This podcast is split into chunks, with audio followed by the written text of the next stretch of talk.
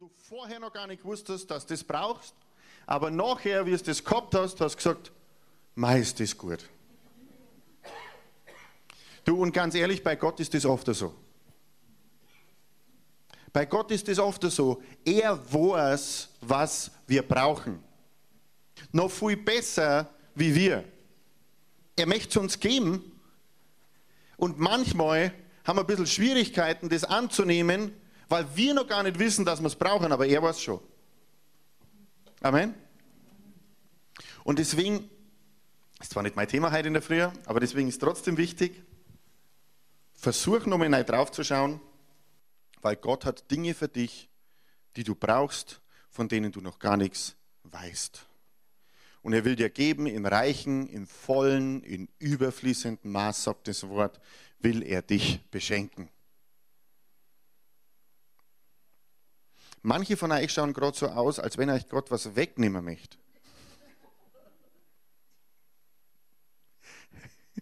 Aber er möchte euch eigentlich was geben. Sag einmal, er möchte mir was geben. Gott meint es immer gut mit mir.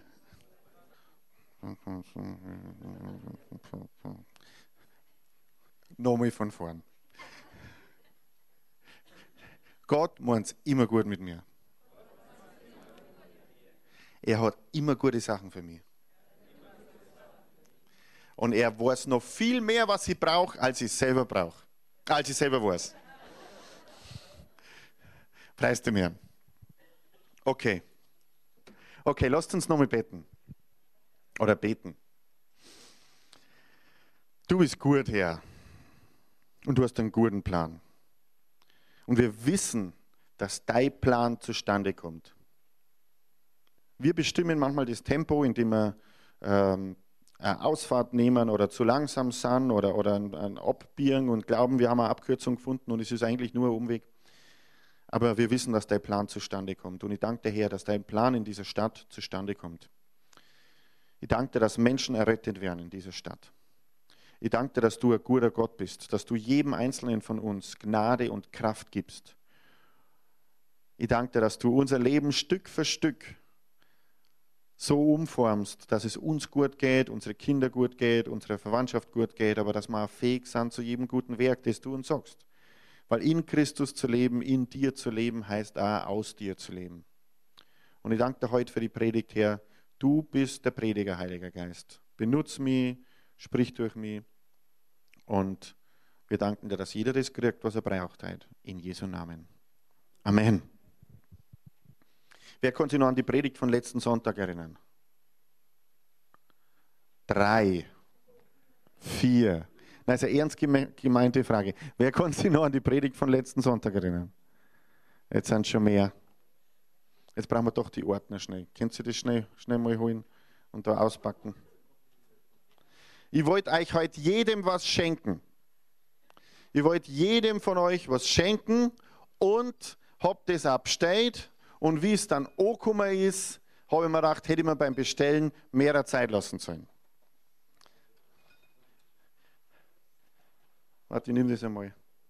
Ich wollte nämlich jeden von euch so einen Jenga-Stein schenken, aber ohne, dass ich mein Jenga, das ich daheim habe, hergeben muss, weil das gehört ja nicht bloß mir, das gehört ja an meine Kinder. Dann habe ich zwei Jengas bestellt, die haben bloß anders geheißen und auf einmal waren das lauter so Mini-Steine. Aber das macht jetzt nichts. Am Anfang der Predigt nimmt sich jeder mal so einen Stor. Ich kriege auch einen. Ich weiß schon, dass das Holz ist. Das habt ihr mir letzten Sonntag schon gesagt. Es nennt sich trotzdem Spielstein. Okay? Jeder nimmt sich einen Stor. Also wer letzten Sonntag da war, dann müsste jetzt irgendwas Klick machen. Weit hinten im, im, in unserem Denken müsste jetzt was Klick machen. Ah, da war was. Wir haben da so Holzstorner gehabt und dann haben wir was gebaut. Halleluja.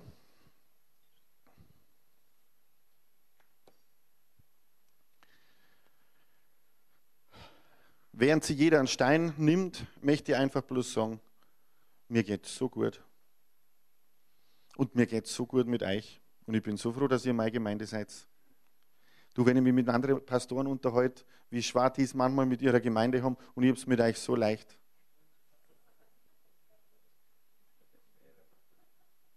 Es ist so schön. Die Räume sind schön, ihr seid schön. Gott hat einen guten Plan. Wenn ich predige, lächelt es mich immer an, ihr seid immer gut drauf. Aber, aber es ist so schön ähm, zu wissen, dass Gott einen guten Plan hat und dass wir kurz davor sind, in Stufe 2 zu schalten. Das ist so schön. Wir stehen unmittelbar als Gemeinde vor dem nächsten größeren Wachstumsschritt. Und der nächste größere Wachstumsschritt heißt gar nicht, dass die Gemeinde größer wird, sondern dass mehr Menschen was von Jesus Christus erfahren.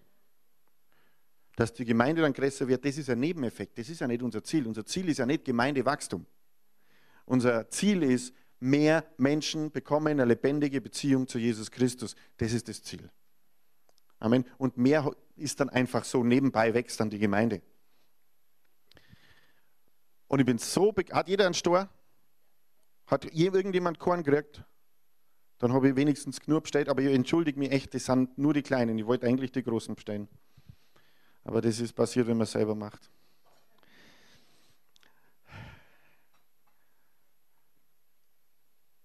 Du denkst jetzt, ja, ich kenne das, kenn das anders, dass wenn man nicht alles selber macht. Nein, nein, es ist andersrum. Wenn man alles selber macht, dann funktioniert nicht alles.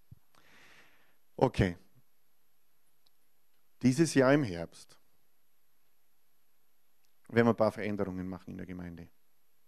Übrigens lauter gute Veränderungen. äh, weil, hast du schon mal gesagt, die ändern was und hast vorher geplant, du machst schlechte Veränderungen. Aber ist das nicht spannend, dass, dass wenn wir über Veränderung sprechen in unserem Leben oder wenn irgendjemand sagt, wir wollen was verändern, dass dann ganz schnell Gedanken da sind in unserem Hirn, die sagen, boah, aber da passiert was Schlechtes. Boah, ich weiß nicht, ob mir das gefällt. Ich weiß nicht, wie das wird. Ähm ich möchte sagen, wo diese Gedanken herkommen. Diese Gedanken stehen im 2. Timotheus Kapitel 1, Vers 7. Da kommen diese Gedanken her, dass wenn es heißt, wir wollen Veränderung und dann kommen Gedanken, boah, ich weiß nicht, ob das gut ist, ob das was wert. Die Gedanken stehen im 2. Timotheus 1, Vers 7. Da, schmeißt ihr das schnell da hin? Jawohl. Denn Gott hat uns nicht gegeben einen Geist der Furcht, sondern der Kraft und der Liebe und der Zucht. Andere Übersetzung sagt der Besonnenheit. Ähm, denn Gott hat uns nicht gegeben einen, Angst, einen Geist der Furcht oder der Angst oder andere Übersetzung sagt der Verzagtheit. Je nachdem, äh, welche Übersetzung du hast, ist der Vers so übersetzt, wie er für dich am besten passt. Bei den Ohren ist Furcht, bei den anderen ist Angst, bei den nächsten ist Verzagtheit. Aber den Geist hat dir Gott nicht gegeben. Wenn du Furcht spürst, Angst spürst, Verzagtheit, dann kommt es nicht von Gott. Amen. Egal auf was. Egal in Bezug auf was, egal was schief läuft in deinem Leben, egal wie sich deine Verwandten verhalten, deine Freunde verhalten, deine Kinder verhalten, wenn du Angst kriegst, kannst du wissen, der Feind möchte dir einhorzen, weil der Geist der Angst ist nicht von Gott. Und jeder von uns, der da herin sitzt, kämpft mit dem ab und zu.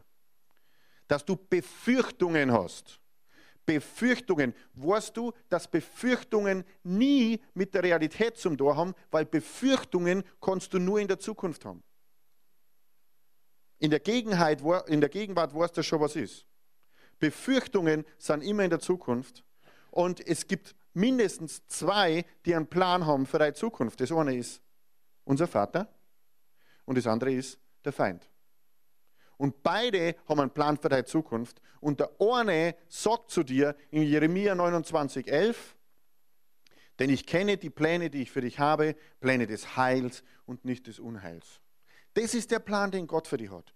Gott hat einen Plan des Heils für dich und nicht des Unheils. Gott hat einen Plan für dich, wo es dir gut geht und nicht schlecht geht. Und der Teufel, der Feind, er ist gekommen, um zu stehlen und zu schlachten und zu vernichten. Und er hat auch einen Plan und sein Plan ist wirklich ein Plan, vor dem du dich fürchten mir setzt, wenn er der Herr war. Ist er aber nicht. Ist er aber nicht. Wer ist der Herr?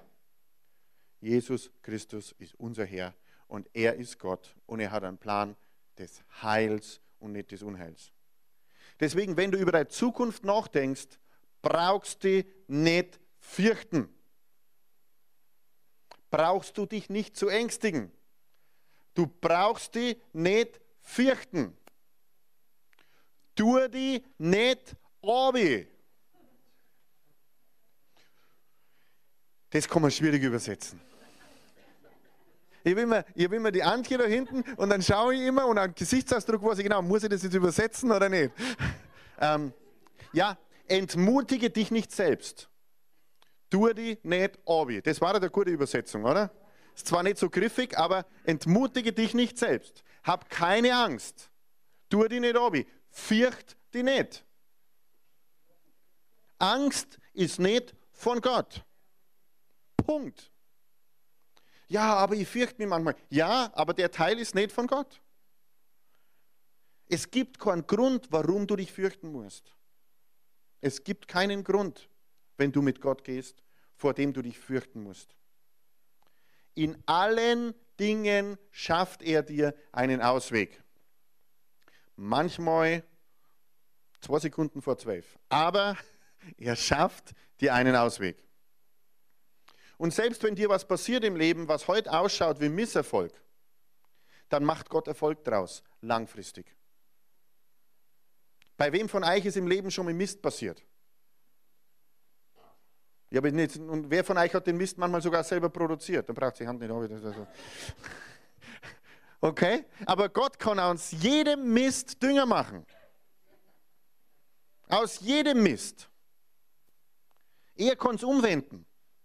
Und du brauchst keine Angst haben. Angst ist ein schlechter Berater. Weil Angst kommt immer vom Feind und ich kann da eins sagen, der Feind ist ein schlechter Berater. Er ist ein schlechter Berater. Er wäre kein besserer mehr. Er berät nämlich immer dasselbe und das, was er sagt, ist jedes Mal das Gleiche. Stehlen, Schlachten, vernichten, stehlen, Schlachten, vernichten, stehlen, Schlachten, vernichten. Und wie viel von deinen Gedanken sind in dem Punkt, stehlen, schlachten, vernichten? Wie viele von deinen Gedanken sind in Misserfolg? Das wird nicht funktionieren oder das ist gefährlich. Wenn Gott an deiner Seite ist, ist dir nichts gefährlich. Gott und du, ihr seid immer die Mehrheit. Immer. Egal, wo du hingehst. Vor Jahren hat einmal zu mir jemand gesagt, boah, da in die Kirche, da kannst du nicht reingehen, weil da sind so viele Dämonen drin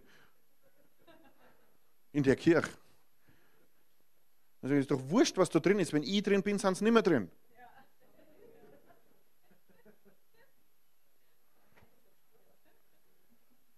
Ja, da mit Heilpraktiker musst du aufpassen, das ist okkult. Mir kann nichts schon. Wer sollte denn größer sein als der Geist Gottes, der in mir wohnt? Jesus Christus wohnt in mir. Ich meine, wer möchte Jesus Christus ans Bein? Punkt, Punkt, Punkt.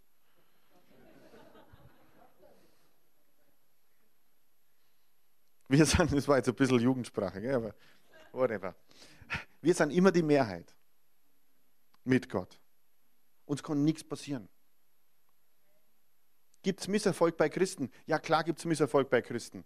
Aber die Christen sind die, die immer wieder aufstehen können, selbst wenn sie keine Kraft mehr haben, weil Gott uns neue Kraft gibt. Amen. Deswegen brauchst du vor nichts Angst haben. Und ganz, und, und ganz ehrlich, wenn du vor Dinge Angst hast, erstens, es tut dir nicht gut und es führt dich zu Handlungen, die nicht übereinstimmen mit dem, was das Wort Gottes sagt. Angst ist ein Problem. Das, vor was du dich ängstigst, ist nicht das Problem. Obwohl du das glaubst manchmal. Na, die Angst an sich ist das Problem.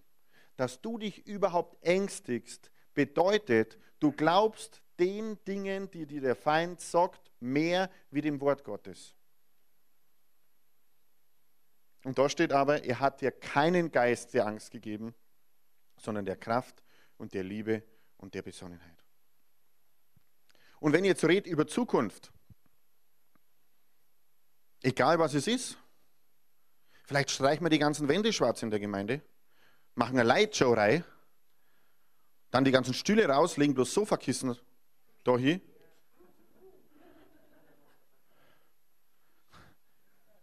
Keine Angst. Ich habe nicht diesen Plan. Und ich glaube auch nicht, dass über Sofakissen mehr Leute in die Gemeinde kommen. Glaube ich nicht. Ich glaube, das ist nicht der Weg. Über unser Feuer kommen die Leute in die Gemeinde. Amen. Nicht über Sofakissen. Aber auf was wir sitzen, ist für das Evangelium doch wirklich wurscht. Ich mache das nur als Beispiel. Veränderung, wenn wir sagen Veränderung, dann ist es so, dass man sofort, oh je, was kommt da? Na, wenn wir es aus dem Evangelium raus betrachten und es heißt Veränderung, dann heißt es, wow, die nächste große, spannende Aufgabe mit Gott. Eine weitere Möglichkeit, wo ich Gott am Wirken erlebe. Eine weitere Möglichkeit, wo ich seine Gnade merke. Veränderungen mit Gott sind gute Veränderungen. Veränderungen ohne Gott? Fang lieber gar nicht erst an.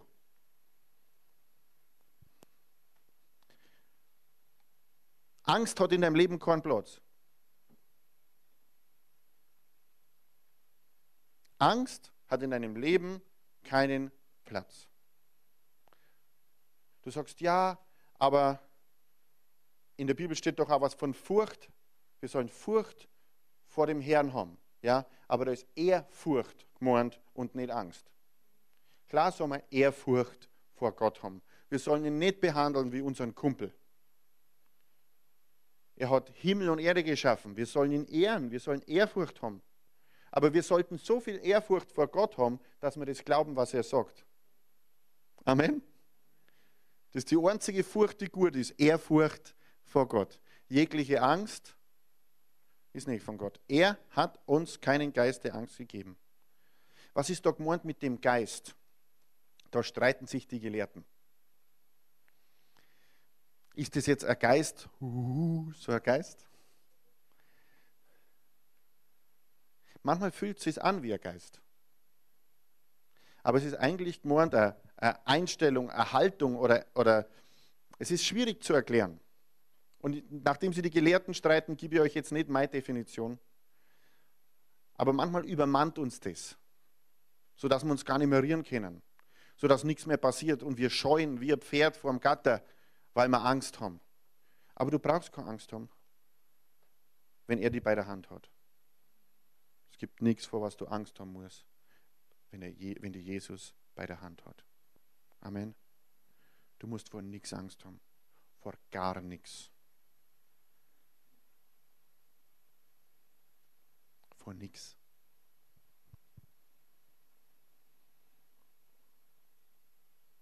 Wenn die Jünger Angst gehabt hätten, wäre das Evangelium nicht geschrieben worden.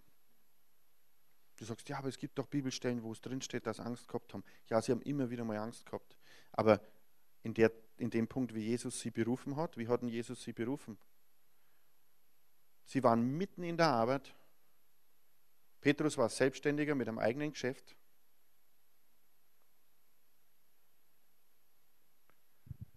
Petrus Fishing Company Incorporated International.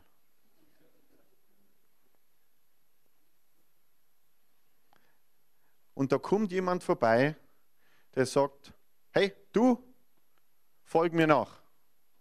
Und dann hat Petrus gesagt, na, es tut mir echt leid. Ich meine, du musst schon Verständnis haben, aber ich muss doch das alles regeln. Ich kann doch das nicht einfach so hinlassen. Na, Petrus ist einfach gegangen. Er hat gewusst, Jesus zu folgen ist sicherer als meine eigene Fischereibude zu haben. Es ist sicherer. Er hat keinen Geist der Angst gehabt. Der sicherste Ort auf der ganzen Erde ist mitten im Willen Gottes zu sein. Das ist sicher. Alles andere ist nicht sicher. Weißt, vielleicht hat dir dein Bankberater vor 15 Jahren irgendwas verkauft und hat gesagt, das ist eine sichere Anlage. Wer hat so einen Spruch schon mal von seinem Bankberater irgendwann gehört? Und wir finden raus, dass überhaupt, nicht, überhaupt nichts mehr sicher ist, was vor Jahren gesagt haben. Die Rente ist sicher, die Bausubstanz ist sicher, diese Anlage ist sicher, deine Gesundheit ist sicher, alles Mögliche war sicher, alles Mögliche ändert sich und keine Versprechen auf der Welt werden eingehalten. Und ich mag niemand böse Absicht unterstellen, aber die Dinge sind einfach nicht sicher. Aber im Willen Gottes zu sein, das ist der Ort der Sicherheit. Wenn er sagt, komm, dann zu kommen, das ist der Platz der Sicherheit. Wenn er sagt, geh und dann zu gehen, ist der Platz der Sicherheit. Und wenn er sagt, bleib steh, dann steh zu bleiben, das ist der Platz der Sicherheit. Er hat einen guten Plan. Wir haben letzten Sonntag gelesen im Epheser 2, Vers 10, wir sind sein Gebilde, geschaffen zu guten Werken, die Gott im Voraus bereitet hat. Wer kann sich erinnern? Wenn nicht, macht es nichts. Du hast das jetzt ja wieder gehört. Wir sind sein Gebilde, geschaffen zu guten Werken, die er im Voraus geschaffen hat. Wir sind sein Werk. Ich frage dich nochmal, wer hat die gemacht? Gott hat die gemacht. Wer weiß am besten, wie du funktionierst? Gott. Wer kennt die Betriebsanleitung für dich? Wer weiß, für welchen Zweck du geschaffen bist? Wer weiß, was, für, was du in fünf Jahren machen sollst? Gott. Wer weiß, ob du so belastbar bist, dass du das kannst? Gott, er war der Konstrukteur. Jeder andere, der sich mit dir auseinandersetzt und andere Pläne hat, ist im Vergleich zu Gott ein Pfuscher. Ist so oder ist nicht so? Wenn du ein Gerät hast, das du kaufst, dann gibt es meistens eine Betriebsanleitung, die kommt vom Hersteller. Und dann gibt es einen Kundendienst vom Hersteller. Wenn wirklich einmal was kaputt geht an dem, dann ist am besten, du hast den Fachmann da, der sich wirklich auskennt damit, oder? Und auf das, was der sagt, kannst du hören. Solltest hören können. Aber der kennt sich am besten aus. Es gibt niemanden, der sich so gut mit dir auskennt wie Gott. Niemand. Egal was die Frage ist, Jesus ist die Antwort. Und das wissen wir alle. Unser Denken ist beschränkt. Und unsere Weitsicht ist auch beschränkt. Und das, was wir sehen können, wie es in der Zukunft ist, ist auch beschränkt. Aber er weiß alles. Deswegen, wenn wir irgendwie eine Frage über irgendwas haben, dann müssen wir ihn fragen, was willst du, dass passiert? Epheser 2,10, wir sind sein Werk, geschaffen zu guten Werken, die er im Voraus bereitet hat. Im Voraus. Was hat das jetzt mit dem Stein auf sich? Das bist du. Du bist dieser Stein. Und Gott hat einen Platz für dich vorgesehen. Und er will, dass du dich einbauen lässt in sein Werk. Die Schriftstelle, die lesen wir nochmal.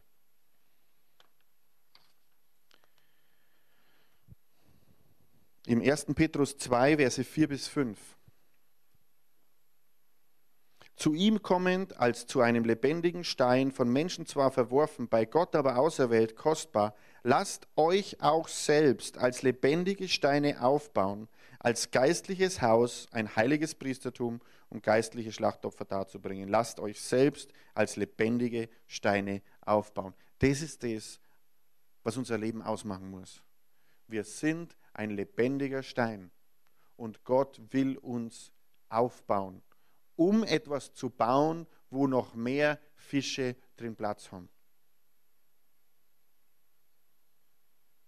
Warst schon mal irgendwann in deinem Leben nicht am richtigen Platz? und du weißt, wie sich das anfühlt. Das fühlt sich nicht gut an, wenn du nicht am richtigen Platz bist. Wenn du, wenn du, nee, ist egal, nicht das Beispiel. Und es ist so entscheidend, dass wir uns von Gott an den richtigen Platz hinbringen müssen.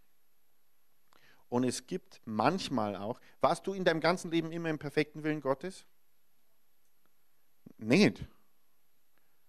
Ich auch nicht immer. Aber manchmal, wenn wir irgendwo falsch abgebogen sind in unserem Leben, wo Gott was anderes gesagt hat, dann ist es wichtig, dass wir wieder auf den richtigen Weg kommen. Und das sind manchmal ein paar Zwischenschritte. Manchmal, gibt's, manchmal sind wir im perfekten Willen Gottes und manchmal sind wir auf dem Weg zum perfekten Willen Gottes. Und wenn wir auf dem Weg sind zum perfekten Willen Gottes, dann ist es wichtig, dass wir die Zeit dazwischen so aktiv gestalten, wie es geht. Dass wir in der Zeit wenigstens alles richtig machen, was wir wissen und nicht abwarten, bis wir irgendwann übernatürlich plötzlich bumm, am perfekten Ort sind. Gott segnet Sitzen nicht.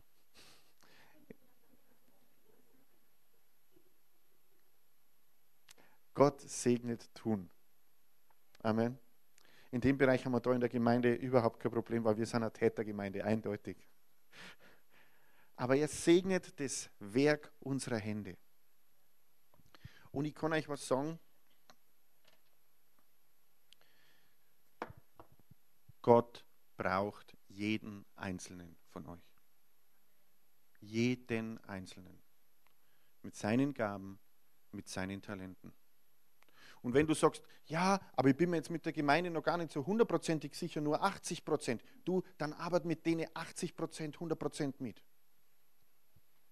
Amen. Wart nicht, bis du auf 100 Prozent bist. Vielleicht kommst du nie auf 100 Prozent in der Gemeinde. Vielleicht ist es eine Gemeinde, wo du nur die nächsten zwei Jahre sein sollst oder die nächsten drei Jahre. Das macht ja gar nichts. Aber dann nimm die zwei, drei Jahre und arbeite in denen zwei, drei Jahren. Nimm die 80 Prozent, die du hast und mach 100 Prozent draus für die Zeit. Gott will, dass so viele Menschen von neuem geboren werden, sein Evangelium erleben. Und er braucht dich dazu. Eine Schriftstelle habe ich gekriegt für heute, eine hauptsächlich. Und mit der schließe ich. Eigentlich möchte ich jetzt erst richtig zum Predigen anfangen. Wir haben schon Zeiten gehabt, da haben wir Gottesdienste gehabt, die haben zweieinhalb Stunden dauert und es hat auch kaum geschaut. Aber das ist jetzt nicht Thema. Okay, also Matthäus 25, Vers 14. Es ist wie mit einem Mann, der auf Reisen ging. Er rief seine Diener und vertraute ihnen sein Vermögen an. Den einen gab er fünf Talente Silbergeld, dem anderen zwei, wieder einem anderen äh, eines, jedem nach seinen Fähigkeiten. Dann reiste er ab. Bloß einmal bis daher. Oder machen wir, das, machen wir das ganze Gleichnis durch und dann spreche ich drüber. Sofort begann der Diener, der die fünf Talente erhalten hatte, mit ihm zu wirtschaften und er gewann noch fünf dazu. Ebenso gewann der, der zwei erhalten hatte, noch zwei dazu. Der aber, der das eine Talent erhalten hatte, ging und grub ein Loch in die Erde und versteckte das Geld seines Herrn. Wessen Geld hat er versteckt? Das seines Herrn, nicht seins. Von wem hast du deine Talente gekriegt? Vom Herrn, nicht deine seine. Du hast es anvertraut gekriegt. Nach langer Zeit kehrte der Herr zurück, von den Dienern Rechenschaft zu verlangen. Da kam der, der die fünf Talente erhalten hatte, brachte fünf weitere und sagte, Herr, fünf Talente hast du mir gegeben. Sehe her, ich habe noch fünf dazu gewonnen und dann eben der andere zwei und der andere das eine, das er vergraben hat und Gott war nicht begeistert. Um das geht es gar nicht. In dem, oder geht es mir jetzt nicht in dem Gleichnis. Um was mir in dem Gleichnis geht, ist, ist der erste Vers. Jeder hat ein Talent erhalten. Sitz nicht da und sag, was habe ich schon. Gott gibt jedem ein Talent, mindestens eines. Und Gott fordert nicht von dem, der eines gekriegt hat, dass er fünf Talente draus macht. Aber er fordert von ihm, dass er dieses eine Talent, das er gekriegt hat, zu 100% nutzt. Und nicht vergrabt. Schau nicht, ob dein Nachbar fünf Talente hat oder 10 oder 15 oder 25. Das ist völlig wurscht. Die Frage ist, was hat Gott dir gegeben? Und es ist egal, wie alt du bist oder wie jung du bist. Was für Talent hat er dir gegeben? Dir. Genau, was für Talent hat er dir gegeben? Maxi, was hat er dir für Talent gegeben? Was hat er euch Jugendliche für Talente gegeben? Ihr braucht es jetzt nicht sagen. Dimitri, was hat er dir für Talent gegeben? Agnes, was hat er dir für Talent gegeben? Micha, was hat er dir für Talent gegeben? Heinrich, oh Heinrich, was hat er dir für ein Talent gegeben? Es ist nicht entscheidend, ob eins oder zwei oder fünf. Es ist entscheidend, was hat er dir für Talent gegeben und nutzt du dieses Talent für seinen Zweck zu 100 Prozent. Und das ist die Frage, die uns stellt. Und warum habe ich jetzt diese ganze Predigt angefangen mit Angst? Ja, hat uns keinen Geist der Angst gegeben, weil das die Hauptwaffe ist, wie der Feind uns abhalten möchte, dass wir unser Talent nutzen. Okay, lassen doch reden. Ist doch wurscht, was der sagt. Wir brauchen überhaupt keine Angst haben, egal was der Feind sagt, ist völlig wurscht. Er hat dir Talent gegeben und er braucht dich mit diesem Talent für seinen Plan in dieser Gemeinde. Amen. Weißt, wenn ich sage, wir schalten in Stufe 2, dann bedeutet das doch nicht, dass ich in Stufe 2 schalte. Das bedeutet doch, dass du in Stufe 2 schaltest. Und der neben dir. Und für manche von uns ist in Stufe 2 zu schalten, in Stufe 1 überhaupt erst einmal zum Schalten. Weil wir dieses Talent irgendwo aufs Regal gelegt haben und sagen, ma, das ist mein Talent, aber ich weiß nicht, vielleicht bricht es, wenn ich es hernehme. Ich weiß nicht, was ich mit dem machen soll. Außerdem, ich hebe das lieber gut auf. Na, Talente sind Arbeitsgeräte. Amen. Und es ist so entscheidend, dass wir keine Angst haben, dass unser Talent kaputt geht, wenn wir es hernehmen. Weil, wenn wir es nicht hernehmen, ist wurscht, ob es kaputt ist, dann nutzt es eh nichts. Amen. Lass uns lieber hernehmen. Und jeder von uns hat unterschiedliche Talente. Lass dich nicht vom Feind oder von Sorgen oder von irgendjemand anders abhalten, das, was Gott dir gegeben hat, rauszulassen und zu nutzen. Jetzt schau nochmal die Jugend an. Euch da, dieses junge Eck. Sandrina hat sich umdreht, die zählt die schon dazu. ich brauche euch. Und Gott braucht euch. Und die Jugend, die da draußen umeinander läuft, braucht euch noch viel mehr. Gott hat einen Plan mit dem, was ihr wisst und was ihr kennt. Amen. Deswegen brauche ich euch am Samstag, weil da startet. Amen. Ich zähle auf euch und Gott zählt auf euch. Ja, ihr seid auch jung. Ich sitze jetzt bloß Ich brauche euch genauso. Gott braucht euch. Gott braucht uns und er hat einen guten Plan.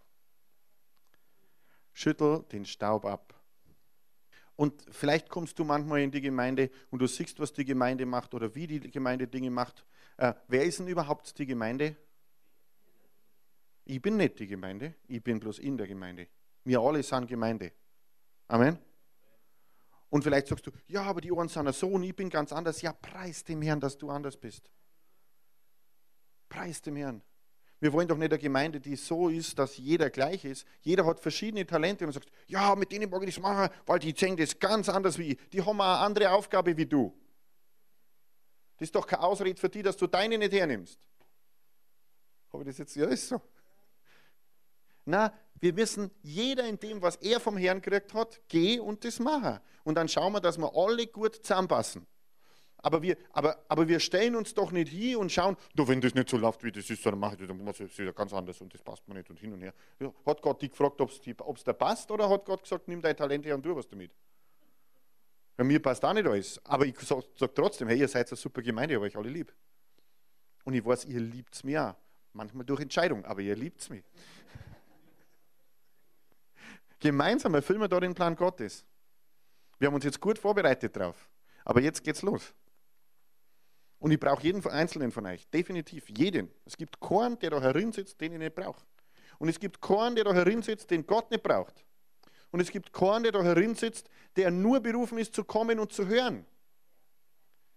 Sondern jeder, der da herin sitzt, ist berufen, zu kommen und zu hören und in seinem Leben mit Jesus weiterzugehen und die Talente, die Gott ihm gegeben hat, zu nutzen, um das Königreich Gottes wachsen zu lassen und du sagst, ja, jetzt bin ich aber da und ich habe noch nicht einmal eine Entscheidung für Jesus Christus getroffen, das macht nichts, aber er hat trotzdem den gleichen Plan für dich genauso. Amen. Je schneller du dich entscheidest, desto schneller erfüllst du seinen Plan und erlebst sein Segen. Weil geschaffen bist ohnehin von ihm. Da kommst du nicht aus. Halleluja. Das war jetzt ermutigend. Ja? Da kommst du nicht aus. Gottes Plan. Ich war so erfreut. Ich weiß, dass ich weiß, dass ich weiß, dass ich weiß, dass ich weiß dass wir in Gang 2 schalten. Und wir werden so effektiv und so schnell in Gang 2 schalten, wie jeder bereit ist, den Steuerknüppel in die Hand zu nehmen und sagen, Gang 2. Es ist keine Automatik.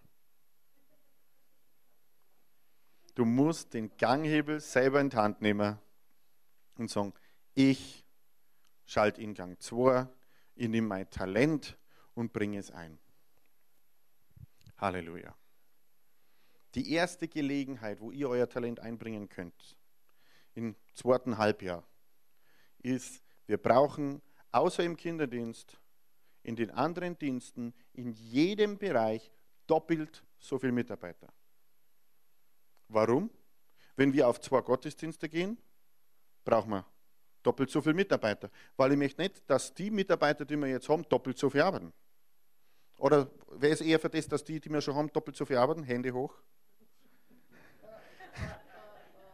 Ach nicht. Ja, das bedeutet, dass dann du den anderen Dienst machen musst. Amen. Das heißt, wir brauchen, äh, wir brauchen eine Reihe Leute, die Sonntagvormittag das machen. Ich erkläre mich freiwillig bereit, zweimal zu predigen Sonntag. Freiwillig. Ähm, aber es ist wichtig, dass wir Sonntagabend Leute haben, die auch, ich meine, das Lobpreisteam wird sicher Sonntagabend da, da sein, aber vielleicht haben sie nicht die gleichen Musiker am Sonntagabend, das weiß ich nicht. Die Ordner, wir brauchen am Sonntagabend Ordner. Wir brauchen am Sonntagabend Leute, die den Sound machen. Wir brauchen am Sonntagabend Leute, die das Bücherstübel machen. Wir brauchen am Sonntagabend Leute, die die Leute begrüßen.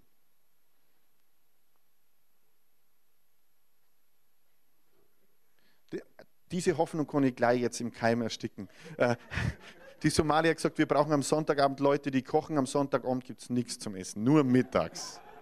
Okay, nur mittags. Ja. Wenn du lächeln kannst, hast du schon viel gewonnen und eignest dich schon für die meisten Dienste. Wenn du zwei Hände hast, eignest dich für die meisten Dienste. Wirklich über die Urlaubszeit jetzt. Ich bin, du sagst, ja, wir gehen noch nicht in den Urlaub, macht nichts. Über die Urlaubszeit. Bett wirklich, was Gott von dir möchte. Und bett drüber, ob Gott möchte, dass du in den Vormittags- oder in den Abendgottesdienst gehst. Alle Familien mit Kindern kommt in den Vormittagsgottesdienst, weil im Vormittagsgottesdienst gibt es Kinderdienst. Da sind wir am Besprechen. Deswegen setze ich mich nächsten Samstag mit einer zusammen. Da gibt es noch keinen Plan. Wobei der, der Sonntagabendgottesdienst wird wahrscheinlich kein Jugendgottesdienst, aber es kann sein, dass Jugendliche Sonntagabends lieber kommen wie Sonntagmorgens. Ich weiß nicht aus welchen Gründen, aber.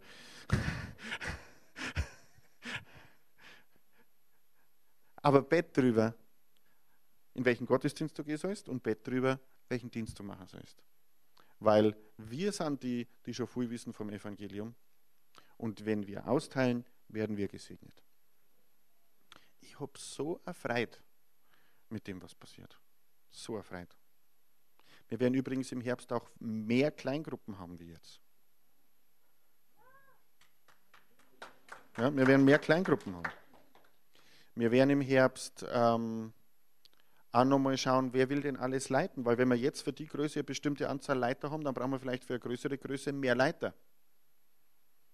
Und wenn du da in die Gemeinde gekommen bist und hast dich beim Reikommen schon entschieden, ich arbeite hier nur mit, wenn ich leiten darf, dann komm zur Leiterschulung. Ob die Einstellung stimmt, weiß ich nicht, aber, aber komm trotzdem zur Leiterschulung. Du hast Gaben und Talente und Gott braucht dich.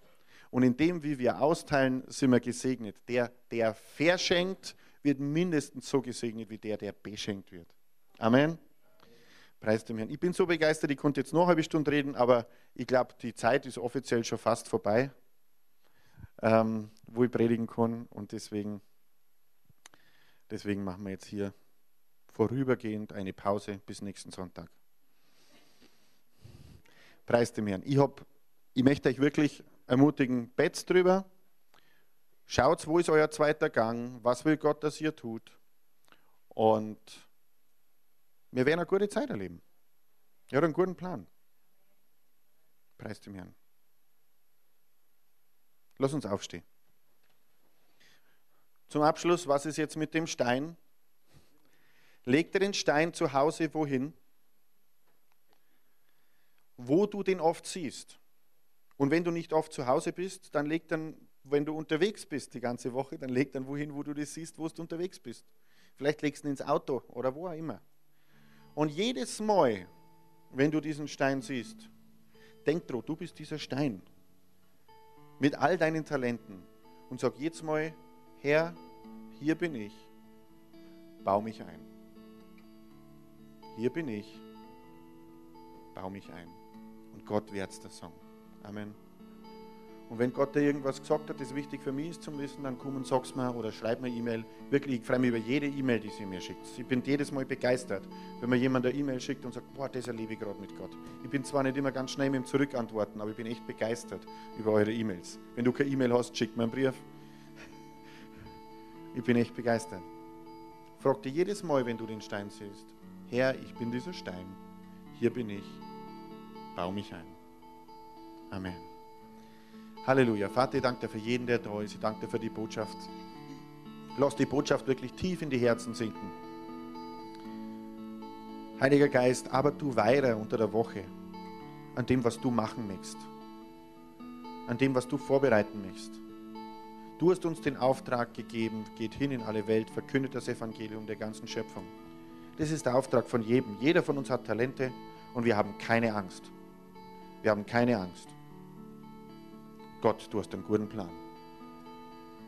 Ich bete für jeden Einzelnen, für deinen Segen unter der Woche, für dein Wirken an seinem Herzen, aber auch, dass du die natürlichen Umstände in deiner Hand hast. Für die, die diese Woche besondere Gnade brauchen, für was auch immer, für Prüfungen, für wichtige Gespräche, für Entscheidungen, Herr, stehe dabei und gib ihr eine Gnade, gib ihr eine Kraft. Halleluja. Du kennst den perfekten Plan und du bewirkst den perfekten Plan. Danke, Herr. In Jesu Namen. Amen.